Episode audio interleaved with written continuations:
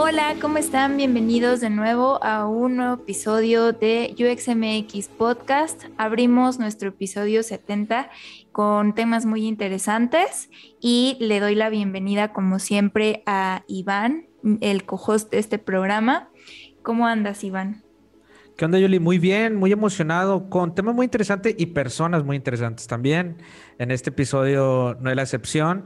Y bueno, como ya saben, este, ya saben que todos los lunes subimos episodio y muy emocionados de que ya comenzamos la séptima temporada. Este año cumplimos tres años y estamos muy contentos de seguir compartiendo este, pues, experiencias y conocimientos sobre temas de diseño y de experiencia de usuario.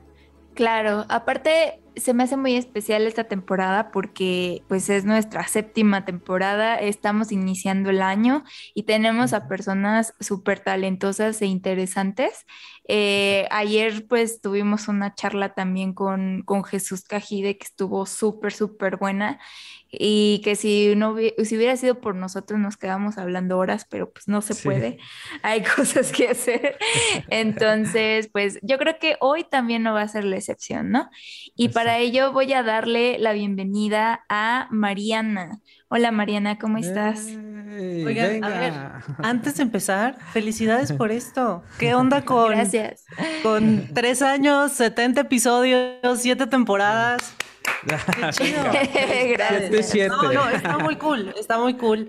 O sea, creo que hacer, siento que cuando haces algo por la pasión de hacerlo, como que a veces ya lo haces por inercia, pero qué chido que, que estén celebrando esta séptima temporada y qué bonito que hagan eh, esta misión de compartir conocimiento, de abrir micrófonos. Muchas gracias por invitarnos. Sí.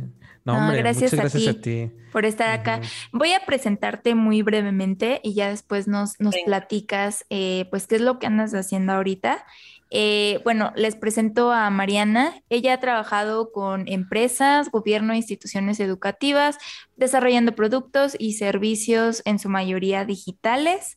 Eh, también siempre uno de sus propósitos, que por ahí lo, lo, vimos en su LinkedIn, es que siempre ha perseguido los puntos de intersección entre el mundo análogo y el digital y busca en ellos cómo mejorar la calidad de vida, de las personas, poniendo atención a los detalles, la narrativa y pues toda la gente, ¿no?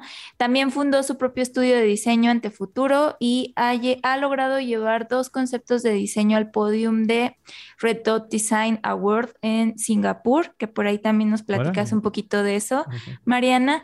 Y pues has trabajado en uno de los equipos más grandes de Latinoamérica de UX en BBVA anteriormente y además contar que también por ahí eres podcaster, artista y que para tus amigos eres una norteña fake, según lo que vimos por ahí. Y, fan muy de fan Juan de, de, Juan Gabriel, que era lo importante. Oigan, ¿cuántas cosas he hecho? Esto está muy chido porque como que se te olvida ahora, después de, de, de, reconocerles los 70 episodios, a mí se me había olvidado que he hecho un chorro de cosas. Y nos quedamos, nos quedamos cortos. El... Nos quedamos cortos de sí. todo lo que has hecho. Y todo lo que estás haciendo actualmente también, un montón de cosas. Entonces, realmente nos quedamos cortos y, y, y encantados de que estés aquí, Mariana. Pues ya saben, muchas gracias. Lo que necesiten, aquí estoy. Este, y qué bonito recibimiento, estoy muy contenta. Gracias. Ahora sí, Diseñador industrial. Ajá, ¿por ¿verdad? qué diseño Estudié industrial? diseño industrial. ¿Pueden Sí. creer que estudié diseño industrial? A mí, yo a veces siento, ya lo siento así como, uh, hace un montón que estudié eso, pero sí, estudié diseño industrial. Eh, la verdad es que es una etapa de mi vida que disfruté un montón, como que siempre he sido una persona que le gusta hacerse sus cosas. Entonces, Mm. estudiar diseño industrial fue súper, súper bonito para mi espíritu en ese momento porque pues me hice muchas cosas. Recuerdo que me hice una silla que la hice muchas veces hasta que llegué a la, a, la que quería que fuera mi silla. Me hice unos platitos de cerámica, me hice muchos dibujos, me, me hice, no sé, era mi pretexto para comprar lápices y comprar colores y comprar plumones carísimos. Pobres de mis papás. ¿Te porque, porque me encantaban esos plumones.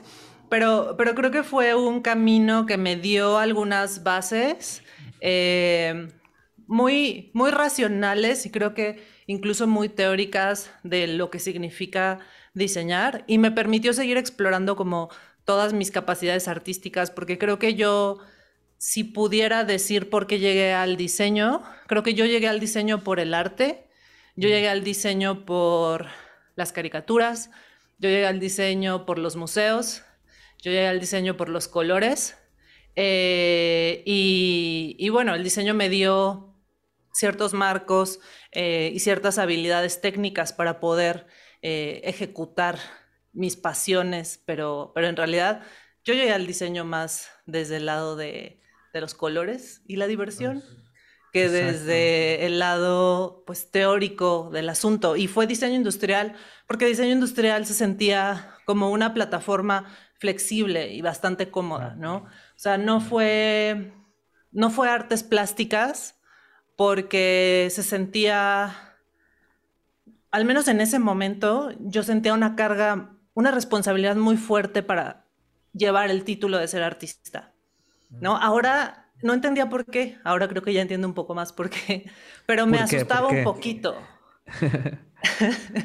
pues porque ser artista es responsabilizarte de tu discurso, es decir, yo traigo esto que ofrecer al mundo, esta es mi visión del mundo y la voy a poner aquí para poder generar cultura y para poder hacer relevante mi discurso.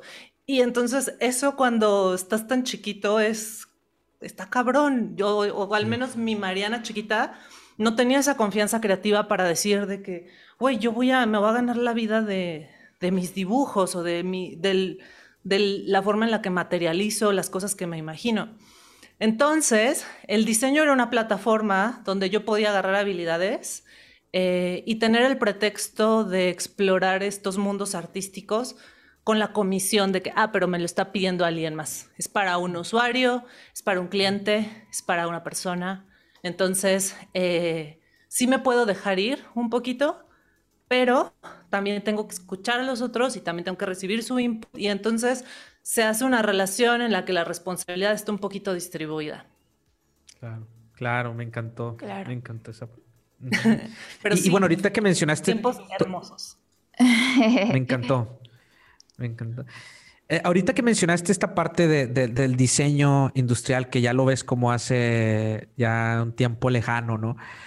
¿Cuál, y ahora ya después de todo este camino y todas las cosas que has hecho, que ganar premios en Singapur, o sea, este, trabajar como en, uno de los equipos más grandes de UX en Latinoamérica, inclusive no solamente trabajar, sino creo que tú también fuiste de las primeras, o sea, fuiste de, esa generación primeras que, que que fue formando este, este equipo, ¿no? O sea, no, llegaste ya a, como es ahora, ¿no? Este, creo que tú fuiste parte de, eso, de ese equipo y, sin duda creo que aprendiste muchísimo. La pregunta aquí es, con todo este camino que tienes desde cuando iniciaste diseño industrial y ahora que ya estás en, otros temas eh, y toda esta experiencia, ¿cuál crees tú que sea el papel del diseñador actualmente en el siglo XXI? Oh. Hay que hacerse del discurso. Sí, es fuerte, es fuerte. Es una pregunta bien, es una pregunta bien tricky, muy complicada. O sea, creo que desde, desde un punto de vista político, o sea, y que es como desde el punto de vista en el que, en el que me gusta verlo porque le quito el sentido comercial y entonces puedo, como, puedo sostener eh, pues sí, o sea, puedo sostener un discurso que, con el que me siento bien, es decir que el diseño es, es filosofía pura, o sea, los diseñadores de ahorita le están dando forma, están materializando el pensamiento eh, de nuestra época. Son personas que tienen la habilidad de materializar sus inquietudes y de también obtener el input de afuera para, para poder materializar eso en objetos, en productos, en soluciones, ¿no? Cuando, y entonces, desde, desde ese punto de vista, creo que el papel del diseñador es justo responsabilizarse de esas habilidades que tiene para crear productos que le ayuden a las personas. Ahora, cuando meto el tema comercial y cuando, cuando empiezo a verlo desde, desde ese otro lugar, entonces también veo que, que es un balance entre el hacer el bien a las personas y el materializar todo lo que con tu sensibilidad vas entendiendo y que con las herramientas que tienes vas eh, construyendo y conciliar eso con las necesidades de algunos otros actores que no necesariamente son las personas, ¿no? Con, actores que son el gobierno, con actores que son eh, la industria privada, con actores que son pues todos esos mecanismos de, funding, pero también mecanismos eh, de acción, ¿no? Como lo puede ser como un marco legal para poder hacer y los productos que, que tenemos a nuestro alrededor. Entonces es una posición bastante bonita Creo que desde el lado humano, desde el lado creativo, eh, es una posición con bastante responsabilidad, ¿no? Si lo vemos desde el lado eh, más, más adulto, o sea, desde el lado más del impacto que tiene tu trabajo sobre la vida de los ciudadanos. Eh, y creo que desde el punto de vista comercial, pues tenemos, estamos viviendo en una era en donde tenemos trabajo, ¿no? Y, hay, y ahora ya piden diseñadores, ¿no? Ya es como que necesito a alguien de UX, por favor, ¿dónde está el UX aquí? El otro día vi en una app que decía como en sus upgrades, eh, o en, como en los perks de la app decía que tenía UX, ¿no? Y la comunidad se reía de eso y yo les decía como, o sea, más allá de que a mí me dé risa, o sea, qué chingón que alguien está diciendo, lo tenga o no lo tenga, pero qué chingón que el discurso de, un, de una empresa sea como estoy tratando de, que esto me importe y te estoy comunicando que me importa. Tal vez todavía no lo logro, pero, pero al menos ya está en discurso. Entonces, del lado, creo que del lado comercial, sí, los diseñadores, eh, pues después de muchos años, estamos ya teniendo unos ciertos espacios de influencia y de acción que, que está muy chido. Claro. Entonces, ese es el panorama que veo. O sea, es... Tiene, tiene sus, sus bemoles, sus cosas buenas, sus cosas, sus retos. Em, pero si pudiera resumirlo, es como qué chingón ser diseñador en este momento, la verdad. Una buena época para ser diseñador. Eh, justo eh, respecto a esto que comentas, a mí me gustaría preguntarte sobre tu experiencia trabajando con equipos de diseño, eh, porque sabemos que hay diferencias, un equipo de diseño en una startup a un equipo de diseño más grande como en un banco, ¿no?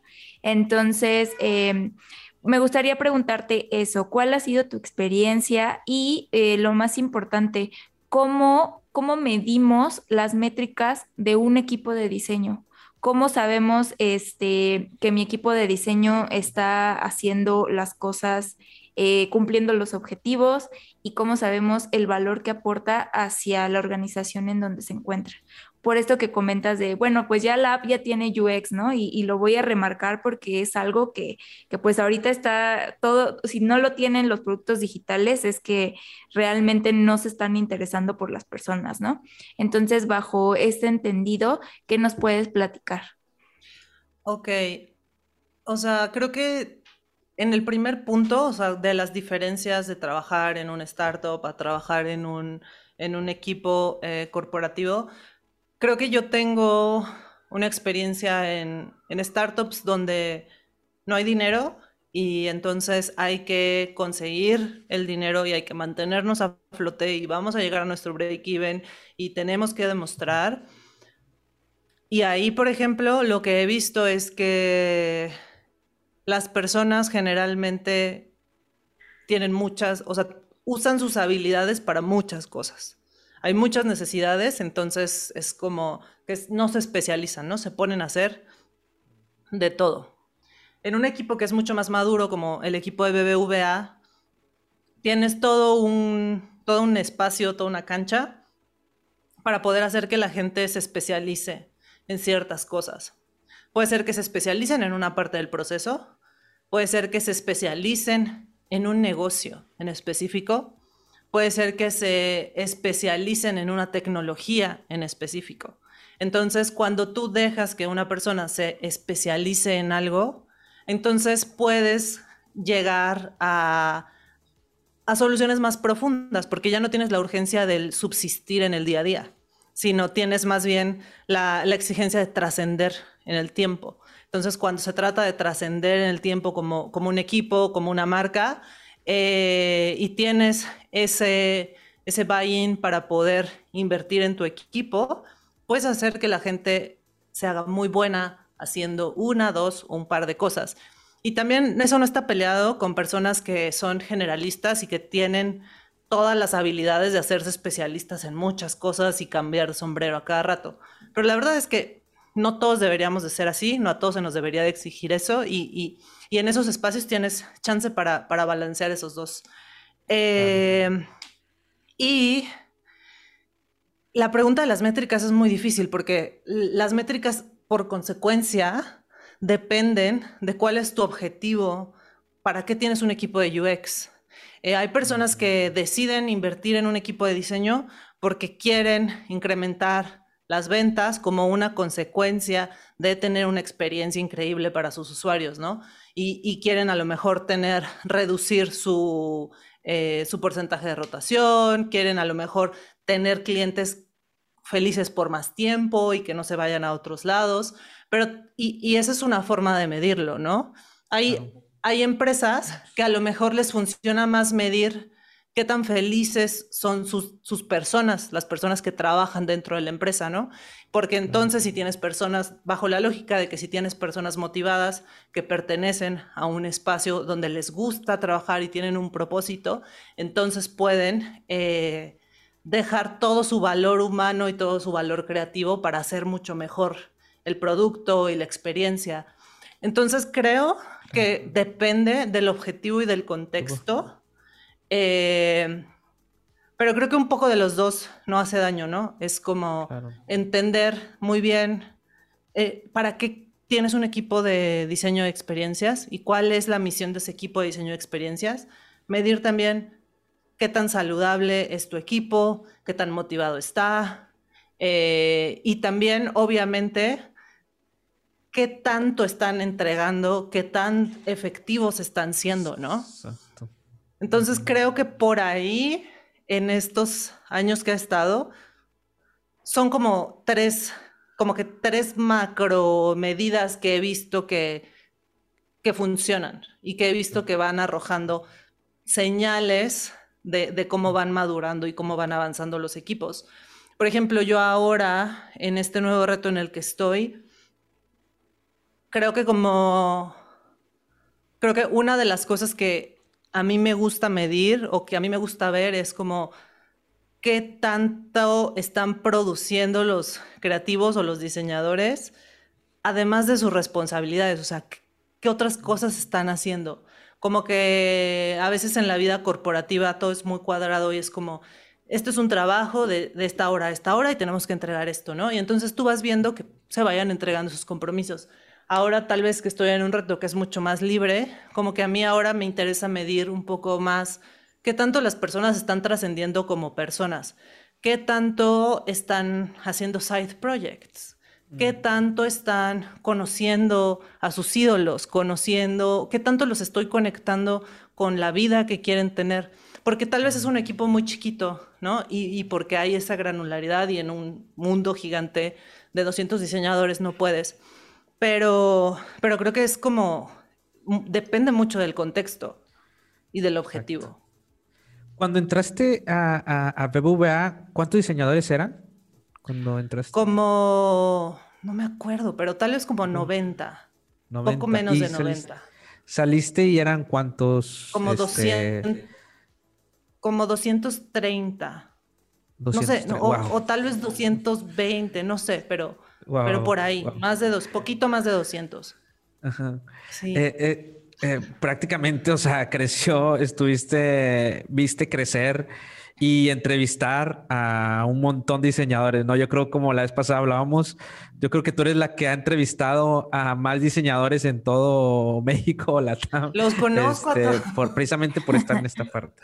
Sí, y eso también es algo bien chido. Creo que cuando yo llego a BBVA, eh, justo eh, Benja, que ya lo tuvieron por acá, justo Benjamín me, el reto que Benjamín me da, eh, es súper bonito. O sea, Benjamín me dice, a ver, tenemos que escalar nuestro equipo porque tenemos que hacer que suceda una transformación en esta organización. Y para poder transformar esta organización a una organización que piense en diseño, necesitamos tener muchos diseñadores allá afuera. Necesitamos que en todos los equipos pues haya un lugar, en los equipos de producto haya un lugar donde haya un responsable de llevar eh, el diseño y la experiencia de los usuarios y de nuestros clientes. Entonces, si nosotros queremos realmente transformar esta organización para llegar ahí, necesitamos mucho talento, necesitamos muchas manos y necesito que me ayudes a, hacer esa estructura para poder traer a todo ese talento. Y esa estructura implica eh, encontrarlos, pero también implica enseñarles, también implica conseguirles un espacio en esta organización, también eso implica eh, poder darles retos que les motiven, también eso implica cuidar de ellos, eh, velar porque siempre tengan todo lo que necesitan para poder hacer su trabajo.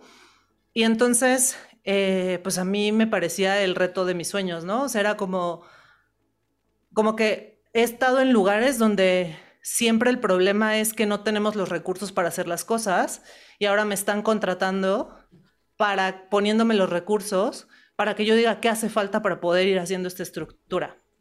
Entonces, sí, eso me llevó a conocer a muchísimo del talento eh, de este país, eh, a poder sentarme con ellos una hora a escucharlos, a entender sus aspiraciones, a entender eh, lo que necesitaban aprender, a entender los retos que les interesaban y, poder ir escalando el equipo. Y yo podría decir que, que yo me fui de BBVA muy feliz porque hicimos esa estructura. O sea, siento que quienes los que estuvimos en esa parte del proceso, o sea, que, que algunos ya no están.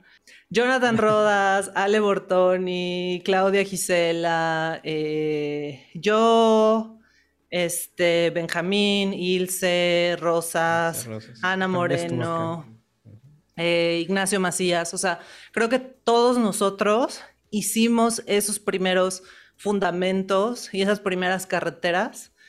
Y, ahí están. Y, me, no sé, o sea, me pone muy feliz verlas, ¿no? Me pone muy feliz ver que la app BBVA eh, tiene una trascendencia cultural muy, muy importante, ¿no? O sea, yo nunca en mi vida había visto que alguien defendiera a un banco, yo nunca en mi vida había visto que alguien le hiciera memes a un banco de una forma optimista, y, ahí está.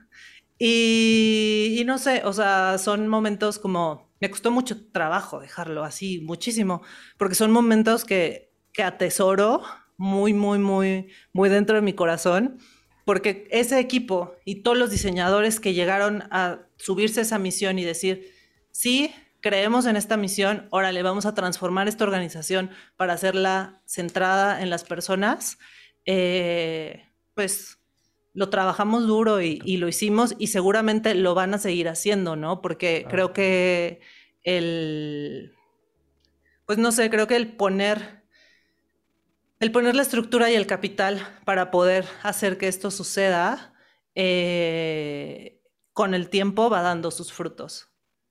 Claro. Oye, sí, los memes de BBVA de buscar a tu ex con la transferencia son clásicos, ¿no? Es que, es que, o sea, creo que yo ahí es donde les digo, estamos, o sea, estamos haciendo un trabajo muy, muy, muy cool.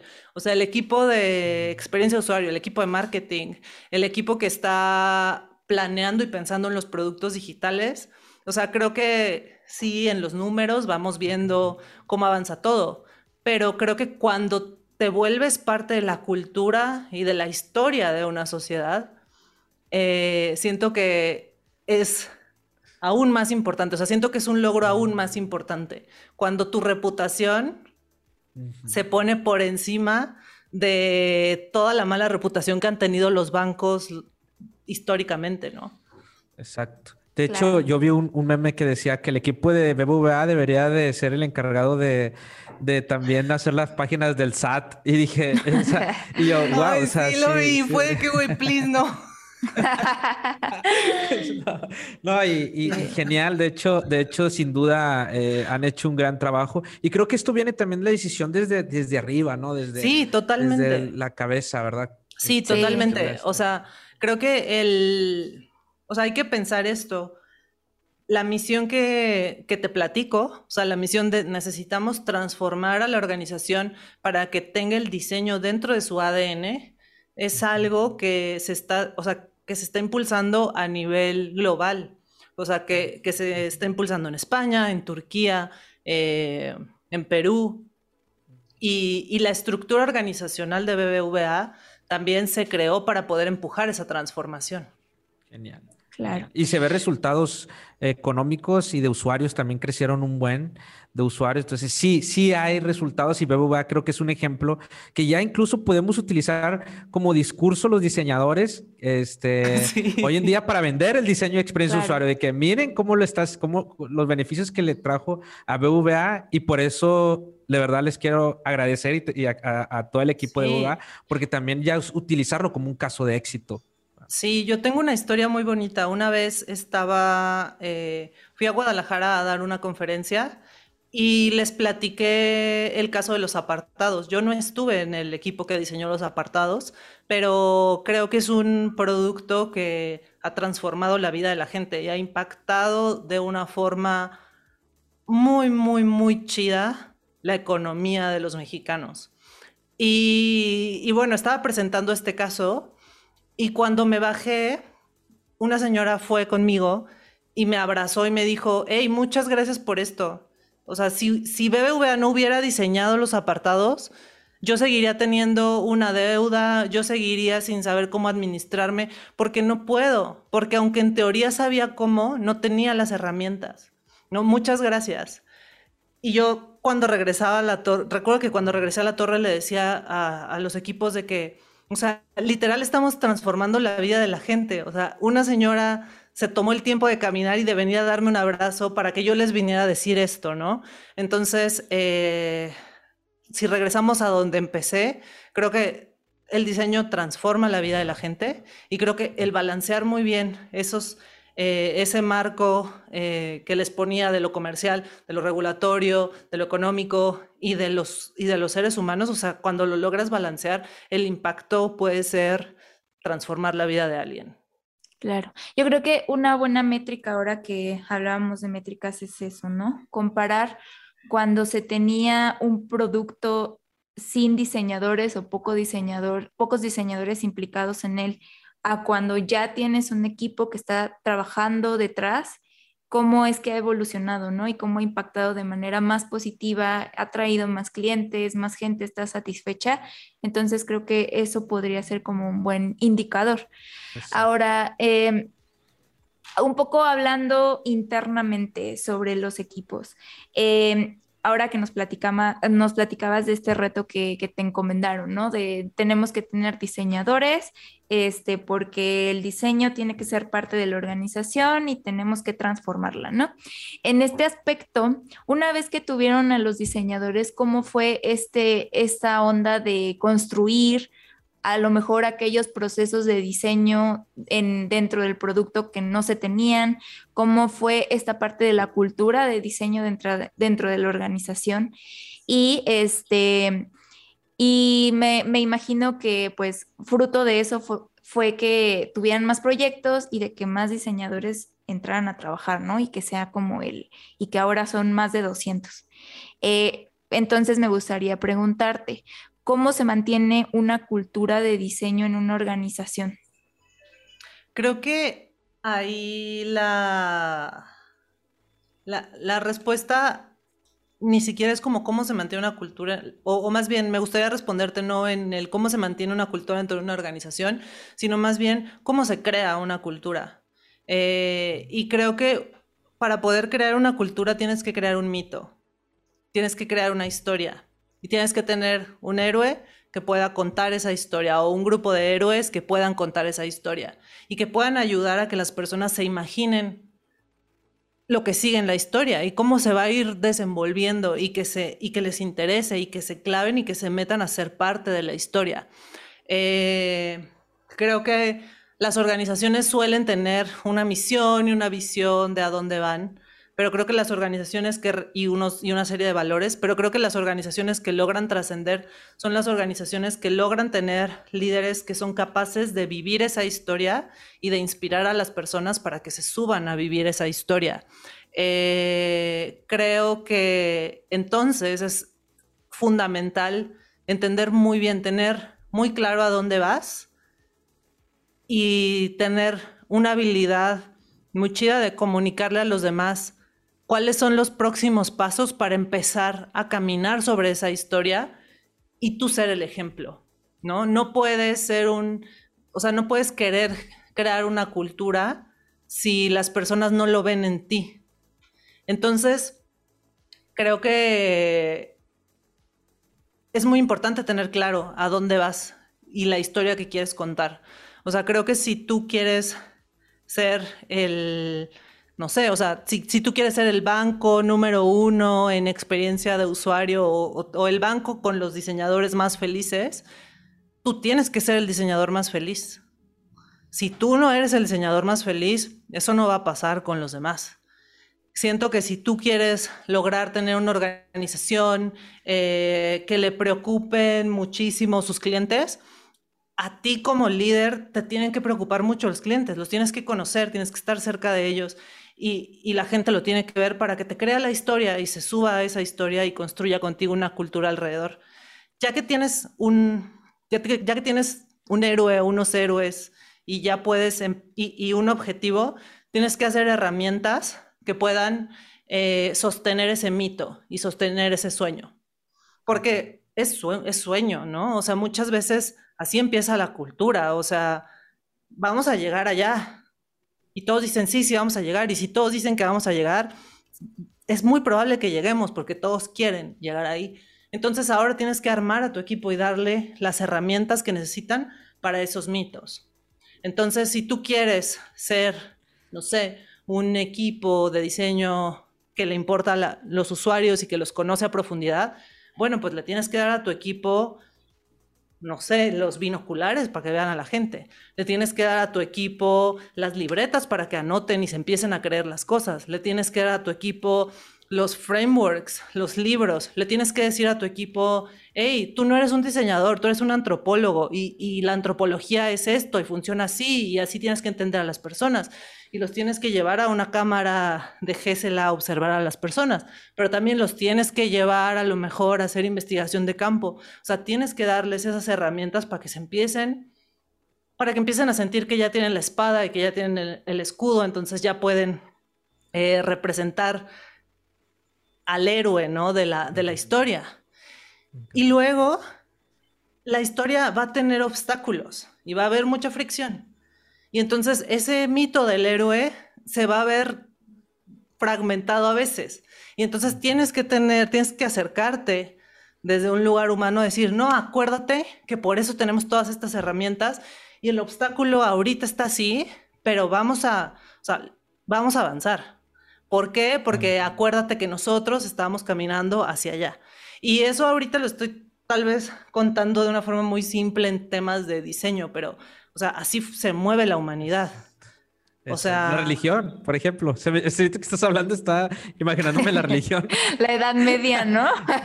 de Jesús y, que tiene una historia y, tiene. Pero dime cuál es la diferencia entre Apple diciendo, o sea, entre Steve Jobs dando una misión y empoderando a las personas y dando. Y entonces también esa cultura empieza a salir de tu organización y esa cultura empieza a hacerse se empiezan a apropiar de ella tus clientes. Y entonces el que estén haciendo memes diciendo que BBVA diseña las cosas muy bien, es un reafirma toda esa historia del héroe que te vengo contando detrás, ¿no? Y esa transformación. Entonces, siento que a veces nos enfrascamos mucho en, en las herramientas, en los detalles, en los procesos, pero también es muy importante las historias que nos contamos. Eh, también es muy importante escuchar las historias que se está contando el equipo. También es muy importante cuando tú estás trabajando escuchar la historia de al lado, ¿no? O sea, cuando te están contando una historia que se contradice a la historia que está tratando de llevar una organización, se siente horrible. Es como que, ¿qué? No, acuérdate que nosotros vamos para allá. Sí, pero para allá no se puede deportar, ta, ta, ta, ta, ta. Va a ser bien difícil llegar. Entonces, eh, no sé, o sea, yo como, como que he, avanzado en una vida muy ligera, seleccionando muy bien las historias a las que quiero pertenecer y como que neta metiéndome a la historia y, y viviendo el papel al 100%, porque, pues no sé, o sea, siento que esa es, eso es lo que hace una cultura fuerte, eso es lo que, o sea, yo estoy convencida que eso es lo que hace una cultura fuerte, que eso es lo que hace que las personas trasciendan y que como seres humanos tengan un propósito de vida, o sea, que más allá de que estén diseñando, pertenezcan a algo que está chido, que en lo que creen y que les gusta estar ahí. Wow, qué gran, eh, realmente qué gran consejo y qué grandes palabras para todos los que están eh, pues creando una cultura o que quieren empujar a, que trascienda eh, su, propósito, que, que, elijan. Y me gustó mucho esa parte que dices, elegir las historias en las cuales quiero pertenecer, ¿no? Y hay un montón de historias, entonces es importante elegirlas. Y si no, la, y si no la, encuentras, créala tú y, haz tu propia historia también y invita a más gente, que creo que es lo que estás haciendo. Y eso, es importantísimo. O sea, como que tú también, creo que empiezas siguiendo una historia, pero eso te va dando el poder y la confianza para tú ir diciendo como, sí, pero esta historia también tiene este otro bracito que, yo voy a liderar, ¿no? O esta otro, este otro detalle que yo voy a construir con, con ellos. Y eso hace que la cultura empiece a invadir y a inundar otros lugares. Yo tengo una pregunta eh, que no me quiero ir sin hacértela, este, ya que te tenemos aquí enfrente, porque si no, aquí que agarremos otra oportunidad de tenerte aquí enfrente con todo lo que andas ahorita. Ay, no, siempre eh, estoy Como bien mencionaste, Como bien mencionaste, actualmente eh, tú has entrevistado un montón a un montón de diseñadores y conoces a muchos diseñadores. Desde tu perspectiva y tu experiencia, eh, ¿cómo ves la madurez eh, técnica en, estos temas de diseño y experiencia de usuario en, México? O sea, ¿crees que todavía falta todavía más madurez en cuanto a los diseñadores, no? Este, ¿cómo los ves? Es que yo creo que no le echo la culpa a los diseñadores. O sea, siento que las escuelas y siento que los líderes necesitan enseñar más. O sea, creo que. O sea, creo que hay muchísimas personas que quieren aprender. O sea, si yo les platicara la cantidad de juntas, de one-on-ones, de mensajes que yo tenía todos los días en BBVA de gente de que, Mariana, dame, quiero aprender. O sea, la gente quiere aprender. Lo que sucede es que tal vez el conocimiento tiende a quedarse en pequeños silos o hay a lo mejor algunos protagonistas del conocimiento. Y obviamente, pues si tú tienes el conocimiento, tienes que vivir de él, entonces empiezas a, a, cobrar, a monetizarlo, a hacerlo, y entonces las personas a lo mejor eso lo pueden ver como una barrera de entrada, ¿no? Pero yo creo que somos muy jóvenes y queremos aprender muchísimo y cada vez más veo más líderes enseñando y eso creo que es una, eso es una señal muy chida, es una muy buena señal. Eh, y, también voy viendo cómo las personas van creciendo y van desprendiéndose del craft y, y desprendiéndose de los pixeles y de las entrevistas y ya se van metiendo más a desarrollar sus habilidades en otros. Eh, y eso también eh, creo que te dice que estamos avanzando y que estamos siendo mucho más maduros como disciplina. Pero también si nos comparamos, que las comparaciones tal vez no son tan chidas porque Mariana son contextos distintos y, y sí, pero, o sea, ahora que por ejemplo me toca trabajar con equipos de, de producto, eh, es extraño porque yo vengo del equipo de diseño, de los diseñadores. No, no, había entendido al equipo de producto como un equipo de producto, como un equipo en donde somos los que están desarrollando el producto y, ajá, tú eres el responsable tal vez de irnos a decir cómo lo está usando la gente, qué, qué pain points estás viendo. O sea, tú eres un gestor de esa información y tú, y tú vas por esa información y nos la estás trayendo todo el tiempo, pero estamos haciendo el producto como entre todos y, y siento que eso yo no lo he visto en México. Como que lo, que yo veo en México es equipos de diseño y equipos de ingeniería tratando de convivir, eh, managers en medio o product owners en medio diciendo, hey, hey, todos somos amigos, espérense. Diseñador, ¿tú qué traes? Tú, ¿tú qué traes? A ver, vamos a juntarlo todo en una sopa. Eh, pero no veo eso, o sea, las personas realmente se presentan como, hola, yo trabajo en producto digital haciendo esto. No se presentan como, hola, soy Mariana, soy diseñadora. O sea, como que siento que en México el discurso todavía está muy defensivo de el diseño es importante, entonces yo voy a remarcar que soy diseñador y que necesito un espacio en la negociación y en la mesa. Perfecto. Sí, sí. este, ¿Qué, opinan ustedes? Siento que estoy hablando demasiado. A ver, no, no. ¿qué opinan ustedes? ¿Cómo lo ven? sí, o sea, bueno, yo por lo menos eh, soy diseñadora, pero también soy manager de un equipo multidisciplinario, ¿no? Donde hay diseñadores, pero también hay programadores y hay gente pues que no es diseñadora, ¿no? Entonces, eh, pues sí, de repente pasa mucho esto que no sé si es más o menos a lo que te refieres, Mariana, pero sí me he dado cuenta de que cada quien está muy, eh, rechaza mucho el trabajar en conjunto porque ya están acostumbrados a hacer lo que les toca dentro del proceso y listo, ¿no? Entonces, cuando se arma como una, un espacio co-creativo en donde todos tenemos este, validez, en donde todas nuestras opiniones son válidas y que yo, aunque soy desarrollador, puedo opinar de diseño también, o yo que soy diseñadora también puedo opinar sobre negocio, pues también es como de, ay, ¿por qué no trabajan así los demás equipos? ¿No? O sea, como que sí saca de onda. Entonces, yo también creo que, debemos empezar a, pues, hacer como más trabajo en equipo de verdad, ¿no? O sea, no nada más yo como área a lo que me toca y listo, y como soy diseñador tengo la verdad absoluta de todo y negocio está mal, que también es algo que muchas veces se nota en diseño, sino que cómo hago para que todos jalemos hacia el mismo lugar, ¿no? Todos estamos jalando al mismo lugar, entonces ni siquiera tendríamos por qué estar discutiendo sobre quién tiene la razón, ¿no? Que era un poco también lo que hablábamos ayer en, el otro episodio, que por cierto no se lo pierdan, y que por aquí también podemos poner varios links hacia ese y por ahí el de Benja, que Mariana nos estaba platicando también sobre eso.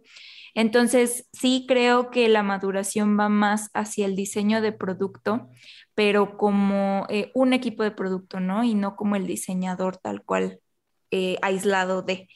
Entonces, pues sí, estoy de acuerdo contigo en, ese aspecto. Sí, y, también creo que es, también es el tiempo y es la madurez y es como, o sea, o sea, creo que lo que les digo, en BBVA la misión era transformar el ADN para que el diseño sea parte de todas las personas de la organización. Eso le está dando una carga importante a los diseñadores de, tenemos que pensar en diseño, entonces tú eres el que nos está ayudando, el agente de cambio y el agente transformador. Entonces tal vez también eso pues impulsa que, que tú te sientas, sientas mucho poder, ¿no? Como, como diseñador y que quieras poner ese, ese poder que tiene el diseño como la primera bandera. Creo que es importante, o sea, creo que es una herramienta eh, que, que ha dado muy buenos resultados, pero también creo que la conversación va a ir avanzando a donde ahora lo estoy viendo en otros países, que es un poco más, eh, como tú dices, Julie, somos el equipo de producto y el que Mariana sea diseñadora no le quita la sensibilidad que podría llegar a tener en marketing y, puede dar su opinión acerca de, del marketing que estamos haciendo alrededor de nuestro producto, o puede dar su opinión acerca de eh, temas técnicos, ¿no? Sí, súper de acuerdo. Sí, yo lo veo, eh, bueno, a mí siempre me ha tocado trabajar con equipos pequeños y, yo lo, aprendí en la parte de, de un libro que me gustó un buen, que se llama Amplitud, se llama Range, de, de que en un ambiente donde las reglas no están bien definidas, que tener equipos eh, multidisciplinarios ayuda muchísimo a resolver los problemas. Y, y, los perfiles a lo mejor de este tipo, ¿no? Y personas también que trabajan en equipos que son abiertos, eh, ayuda mucho a, resolver un problema de forma creativa. El Internet es, es, es, es, un ambiente donde no están bien definidas todas las reglas. La experiencia de usuario no están bien definidas. Eh, hay muchas maneras de resolver el problema. En cambio, en ambientes a lo mejor más, más este, donde las reglas están bien definidas, como el ajedrez o, algo por el estilo, a lo mejor ahí sí ser un especialista te ayuda muchísimo y un equipo especialista te puede ayudar a resolver el problema. Pero en Internet eh, está cambiando todo el tiempo, es un ambiente donde las reglas no están bien definidas, por ende se necesitan equipos donde multidisciplinarios y donde diseño puede opinar también de marketing y donde marketing puede también dar algunos feedback de diseño y, creo que eso es lo bonito de trabajar en un equipo multidisciplinario y, creo que eso ayuda muchísimo en esta parte de crear buenos productos, ¿no? Sí, de acuerdo. Exacto. Oigan, este, me gustaría tocar un tema muy interesante que traíamos por ahí también, que son los NFTs y que Mariana pues nos, nos va a platicar ahorita de lo que anda haciendo, que este, pues también estamos muy emocionados ya porque salga. Entonces, eh, para empezar, y los que no están familiarizados con el término, porque creo que de, un, de unos pocos años para acá se ha viralizado un poco, he visto algunos artículos y eh, pues yo creo que quién mejor que Mariana que nos explique qué es un NFT como primera primer punto.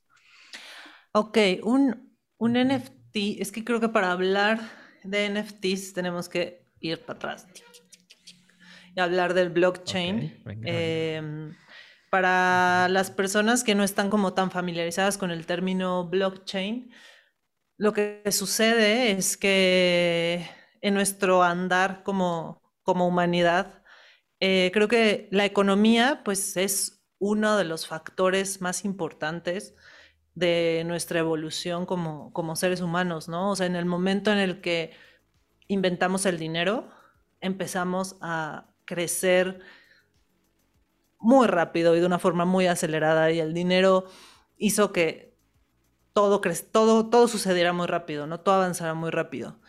Y creo que en, estos, en estas inquietudes como humanos, eh, siempre hemos estado buscando la forma de poder hacer trueques e intercambios de una forma eh, mucho más justa, mucho más rápida, eh, mucho más, pues sí, o sea, como con una mejor experiencia, ¿no? Y entonces, hace algunos años, la verdad es que no sé en qué año es, pero pues una persona crea eh, el primer blockchain, que es eh, Bitcoin. Y entonces eh, es esta generación ¿no? de, personas que hicieron el Internet, el Web 2, que empiezan a, a teorizar cómo sería una economía en la que el capital no esté centralizado como como en nuestra economía actual, ¿no? Que un banco central tiene el, capital y entonces eh, tienen las reglas, él tiene las reglas con las que opera ese capital con otros, con otros bancos y entonces los bancos guardan el dinero de los ciudadanos, etcétera. ¿Cómo sería una economía en la que la tecnología nos permita que esos intercambios sucedan eh, de una forma custodiada, es decir, que todos sepamos que legítimamente pasó y, que lo hagamos sin un intermediario. Entonces, así hacen, eh, así hacen el primer blockchain. Y entonces el blockchain es, imagínense, un libro en donde están todas las transacciones que han sucedido eh, y que se quedan registradas, ¿no? Mariana le mandó dinero a Iván y este es el número de la transacción y el número es, usan tecnología criptográfica como para asegurar que va a ser segura esa transacción.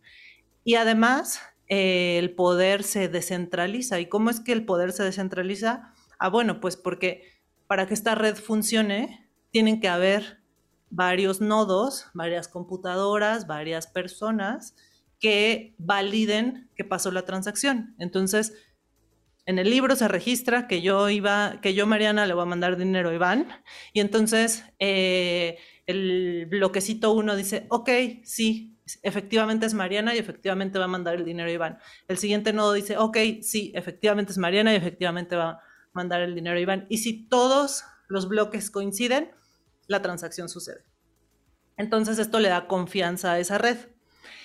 Y bueno, esa es la capa como de los fundamentos económicos detrás de, los, de, lo que luego fueron los NFTs, porque a partir de este blockchain se empiezan a generar otros blockchains y se hace el blockchain de Ethereum. Eh, entonces, el blockchain de Ethereum, lo que, lo que, digamos que lo que es distinto a los otros, es que dijeron, vamos a poder dejar una capa para que haya personas que puedan desarrollar servicios que puedan existir sobre estas carreteras de transacción. Y entonces esos servicios eh, también corren descentralizados eh, a través de, ese, de sus libros contables, pero ahora pueden ofrecer otro tipo de, trueques, no nada más trueques de, token a token. Entonces, así se fundamentan los primeros NFTs que, a ver, los NFTs no es nada distinto al arte. Eh, los NFTs son arte certificado como original, en el que se hacen transacciones de la persona que lo vende con la persona que lo compra de una forma muy rápida y de una forma muy legítima, ¿no? Porque está, porque la transacción está eh, visible para todas las personas como lo hace una casa de arte en este momento, ¿no? O sea, si yo llevo mi dibujito a una casa de subastas, pues la casa de subastas va a ser ese intermediario que va y la va a ir a vender a un punto B y la confianza se centra en esa casa de subastas, ¿no? Pero aquí la confianza se centra en la tecnología. Y, y pues entonces, como en el mercado del arte, hay mucha especulación detrás, ¿no? O sea, en el mercado del arte... Eh, siempre las personas invierten para buscar tener un, ingreso mucho más alto en el futuro porque creen en el artista, porque creen que el mercado está validando que ese arte es valioso, etc. Con los NFTs es lo mismo, pero es mucho más acelerado. ¿Por qué? Porque no hay un intermediario. O sea, la transacción, bueno, sí hay un intermediario, pero ese intermediario es digital, que son donde tú puedes comprar los NFTs. Entonces, como el intermediario es digital o como el artista te puede vender directo de su contrato, entonces esto hace que la especulación del valor de las cosas se volatice, o sea, pueda crecer muy rápido y puede hacer que de la noche a la mañana Beeple no valga nada y de pronto vale millones de dólares, ¿no? ¿Por qué? Porque no tiene que haber un intermediario, o sea, los humanos vendiendo somos muy poco eficientes de aquí a que alcanzamos a vender algo, eh, de la forma tradicional de ir y presentarte y tal, es gastar mucha energía, ¿no? Y entonces el Internet permite que se amplifique y que esos intermediarios nada más pongan el arte ahí, tú, tú, tú, tú, tú, que los, que los artistas hagan su propio marketing y vendan. Entonces, NFT significa Non-Fungible Token. ¿Y eso qué significa? Eso significa que el arte o que el token es único solo hay uno de esos. El arte digital no se había podido legitimizar del lado eh, tradicional, y cuando digo tradicional hablo específicamente de los mercados de arte más importantes, Christie's, Sotheby's, no había podido llegar ahí porque no había una forma de legitimizar que efectivamente era único.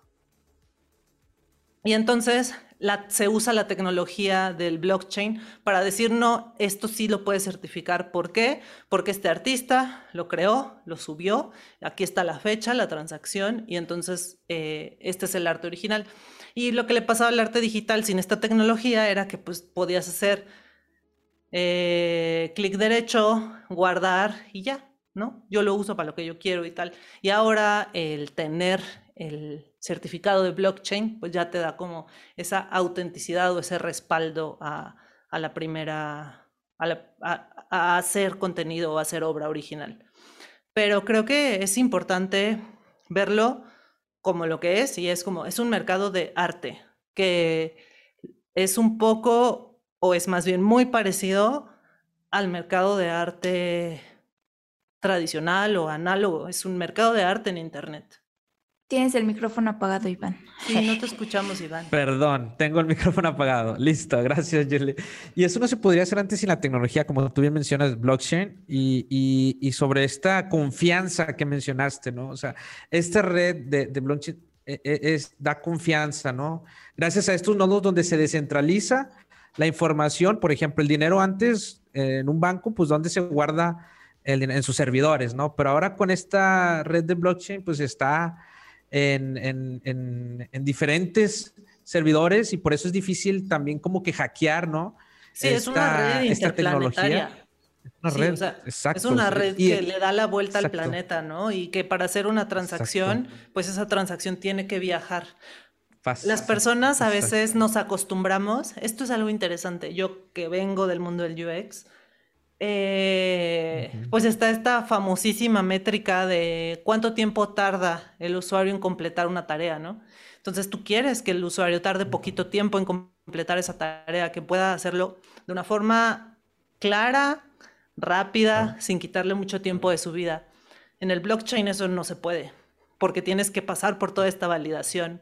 Entonces, si tú haces una transacción, eh, no sé, tu transacción depende de cuánto tiempo tarde en pasar por toda esta red. Y hay otra cosa también que es muy interesante. En el mundo eh, financiero, tú no tienes que pagar o en tu anualidad con el banco, tú pagas el uso de la tecnología por la que viajan las carreteras, por las que viaja la, la información de las transacciones. En este mundo, como no hay bancos, entonces tú tienes que pagar por usar esa carretera por la que va a pasar tu transacción. Eso se llama gas.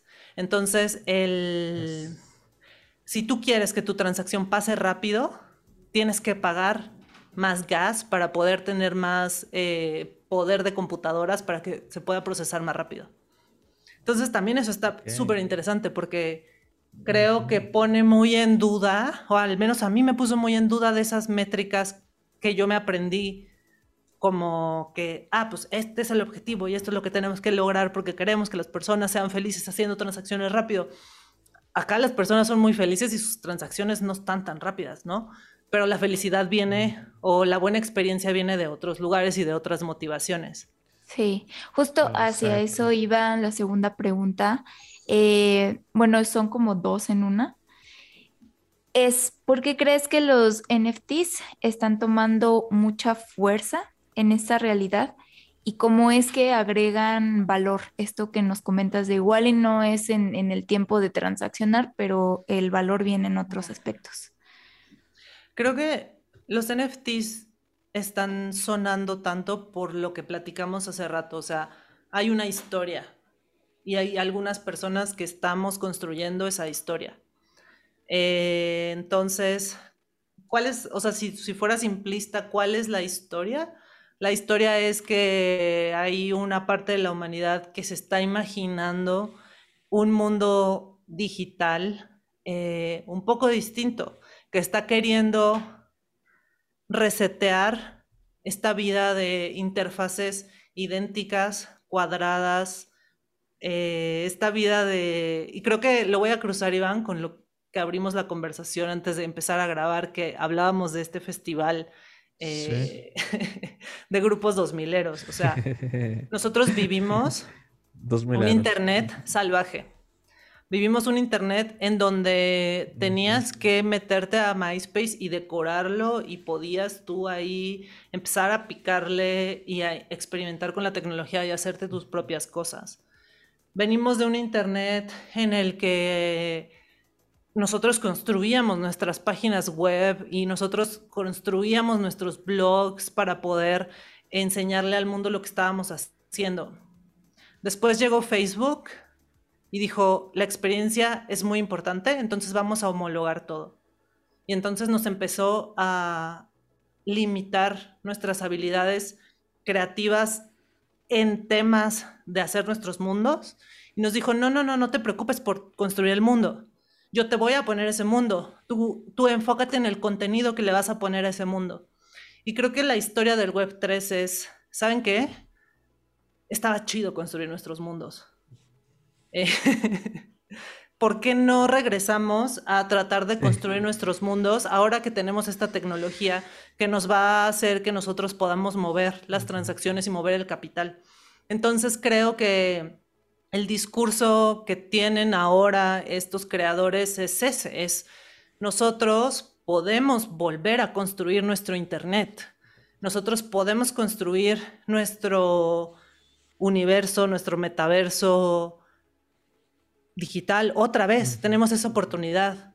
Y los NFTs atrajeron mucho capital, que para las personas fue como, o sea, ven, tenemos el capital para construir nuevas cosas. Entonces vamos a ir construyendo estas nuevas cosas, ¿no? O sea, nosotros, por ejemplo, con nuestro proyecto de, de NFTs estamos construyendo nuestros propios mundos, nuestras propias historias. Estamos conectando con personas que como nosotros tienen ese espíritu creador y que dicen como, güey, qué cool, yo, yo quiero usar mi tiempo libre en construir contigo un mundo de robots. ¿Por qué? Porque puedo ser feliz, encontré dónde trascender, dónde divertirme y eso es súper valioso. Venga, quiero construir contigo. Entonces, eh, al final, creo que el valor de los NFTs es un valor cultural y es lo que siempre, eh, es como algo que siempre digo, el arte es lo más importante en el mundo.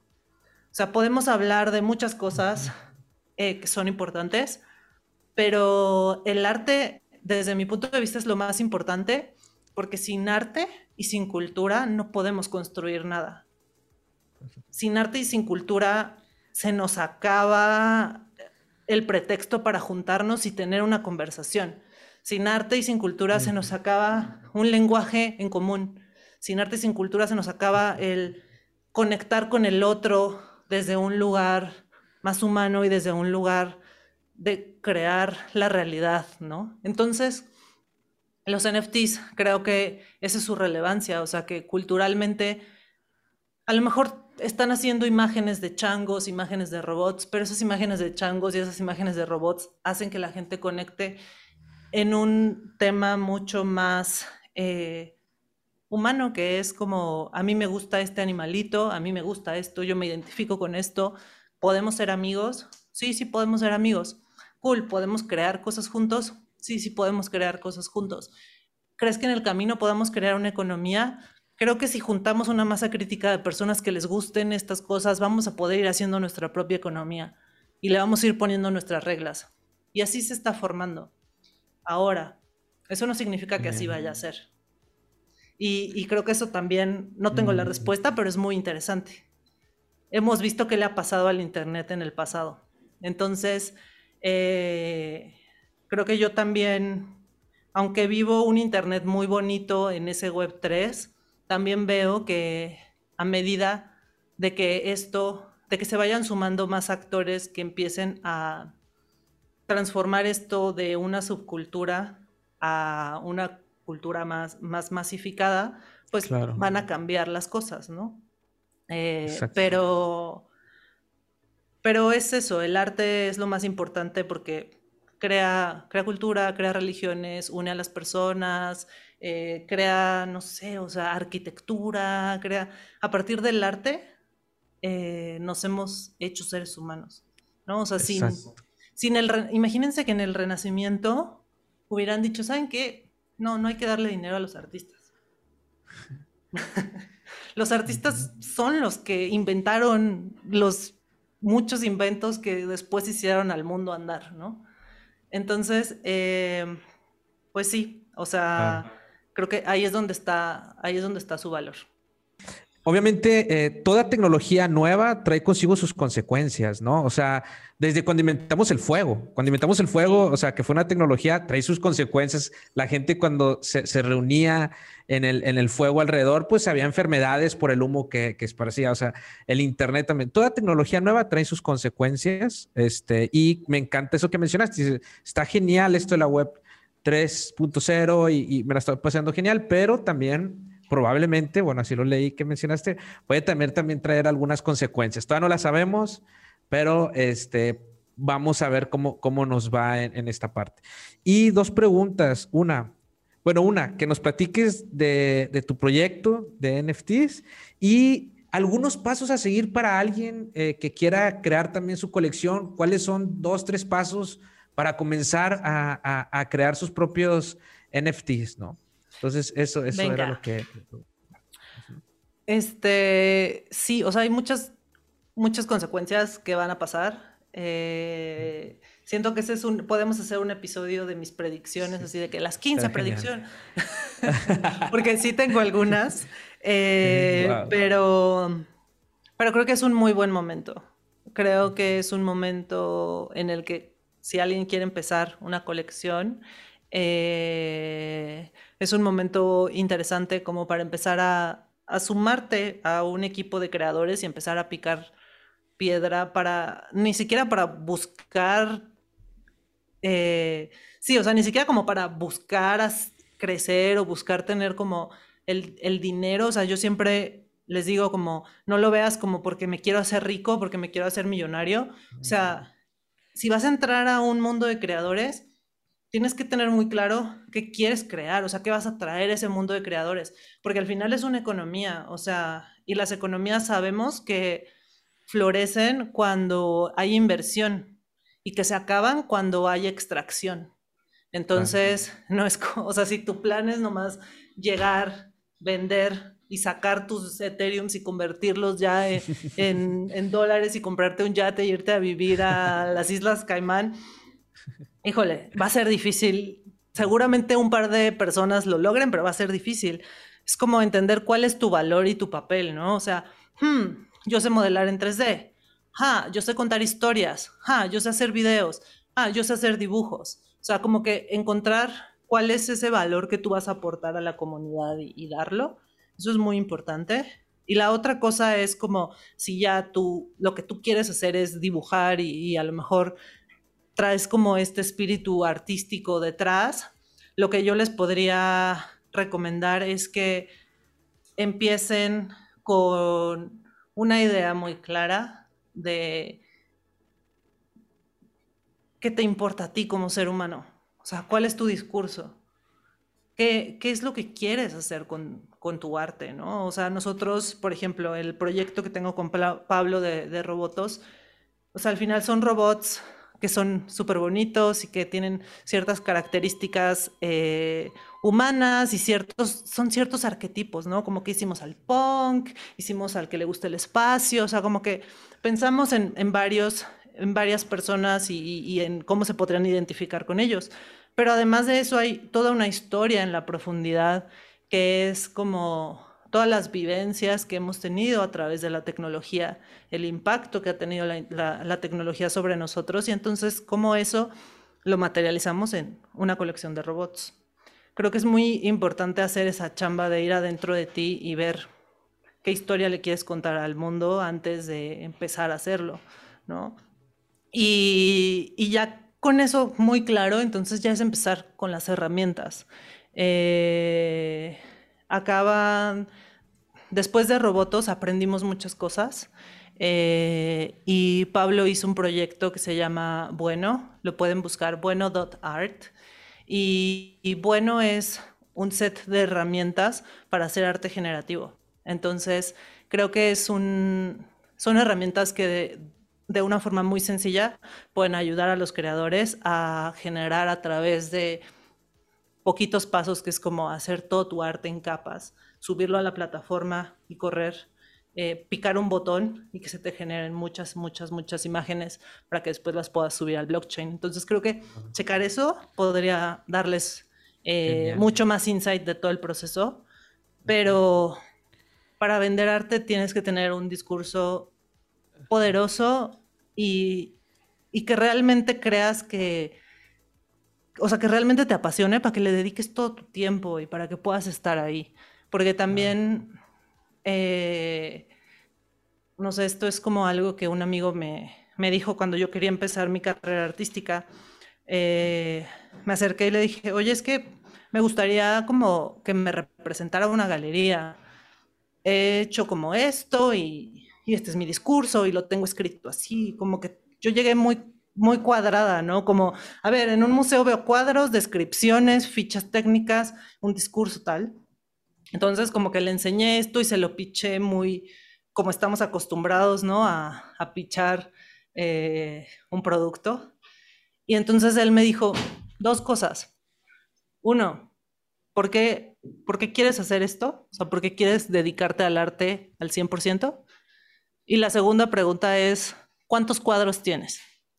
Entonces la, la primera respuesta es, ¿por qué me quiero dedicar a esto? Porque dibujar es lo que más me gusta hacer en el mundo. Porque es el lugar en el que soy feliz. ¿Cuántos cuadros tengo? Tengo 25 cuadros. Y me dijo, ok, creo que tu motivación es una motivación eh, que, con la que muchas personas del mundo del arte va a conectar, porque tú quieres un artista que esté produciendo porque es lo que lo hace feliz y porque es su trabajo y es su misión de vida. No quieres un artista que está produciendo porque se quiere hacer rico, no quieres un artista que está produciendo, y no porque hacerse rico esté mal, ¿no? Sino porque tal vez lo deja de hacer. Y, y un artista nunca deja de trabajar, ¿no? Nunca. Claro está, o sea, como que la expectativa o lo que pasa con los artistas es que toda su vida producen. Y, y, entonces la motivación tiene que ser la correcta. Y la segunda es la disciplina y la cantidad. Y él me dijo como, la cantidad importa porque es una métrica que a mí me va a permitir entender tu compromiso con esto. ¿No? ¿Cuántos, cuántos años llevas haciéndolo? ¿Cuántas horas llevas invertidas en esto? Hasta dónde llega tu compromiso con, con, esta pasión que tienes, porque al final es eso, es, un, es una industria, es un mercado de pasión. Entonces, hay que tener también muy claro eso, porque se vale decir, no, yo quiero ser un ilustrador al que le comisionen trabajo eh, y, y, vender estos trabajos que me comisionan. Y otra cosa es decir como, no, yo quiero que una comunidad invierta en mí porque yo voy a hacer esta pasión para siempre, ¿no? Porque yo voy a hacer esto, le voy a poner toda mi energía y le voy a poner toda mi vida. Entonces, porque al final la gente está invirtiendo en ti y en esa pasión que tienes. Entonces hay que ser muy honesto con nosotros y decir, ¿para qué lo estoy haciendo? Porque al final eso se ve reflejado en qué tanto qué tanta trascendencia artística pues, tiene una persona. Exacto. Porque al final, una galería le va, o sea, sin hablar de NFTs, en el mercado tradicional, una galería le mete mucho dinero a un artista. Invierten en ellos, ¿no? Le invierte. Porque los pinceles cuestan, porque los museos sí. cuestan. Tun, tun, tun, tun, tun, tun, tun, tun, Inversión.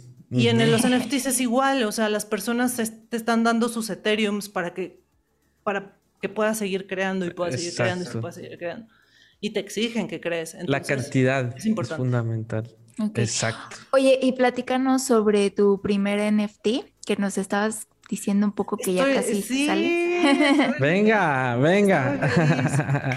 Porque creo que con Robotos aprendí eso, ¿no? Aprendí como el, el commitment artístico y, y como que agarré la confianza creativa para decir, sí, sí quiero vivir de hacer dibujos y de responsabilizarme de los dibujos. Y entonces eh, luego vino la pregunta de que, ¿y cuándo voy a hacer mi NFT?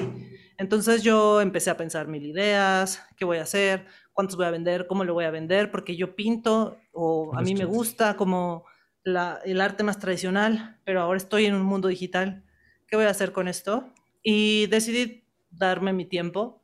Pasaron como como ocho meses en los que simplemente como que seguí creando, conociendo personas, contando mi historia, hablando de la pasión detrás eh, que tengo, ¿no? De este oficio de, de hacer dibujos.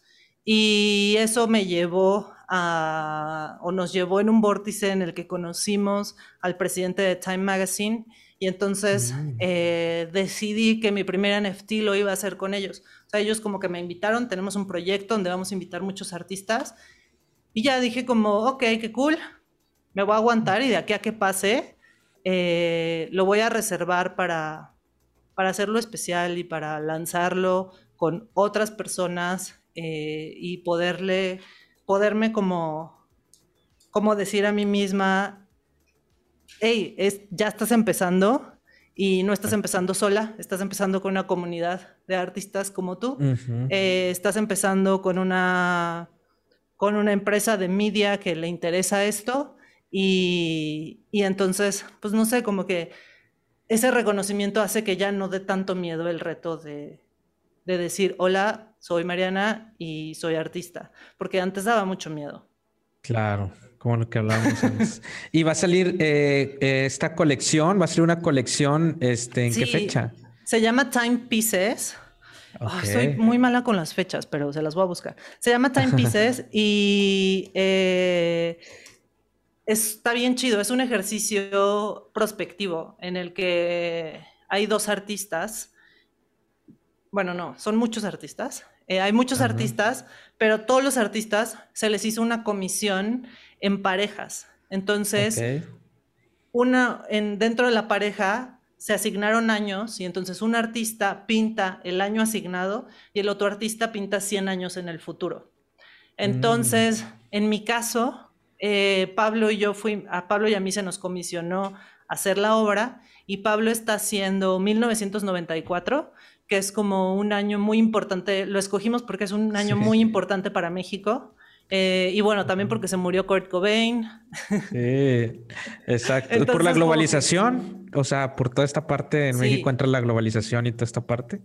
Salinas, el ZLN, mataron a Colosio, se murió Kurt Cobain. O sea, el 94 es un año muy importante en, México porque hubo muy, hubo muchas, mucha colisión y o sea, como que socialmente pasaron muchas cosas que definieron cosas en el futuro.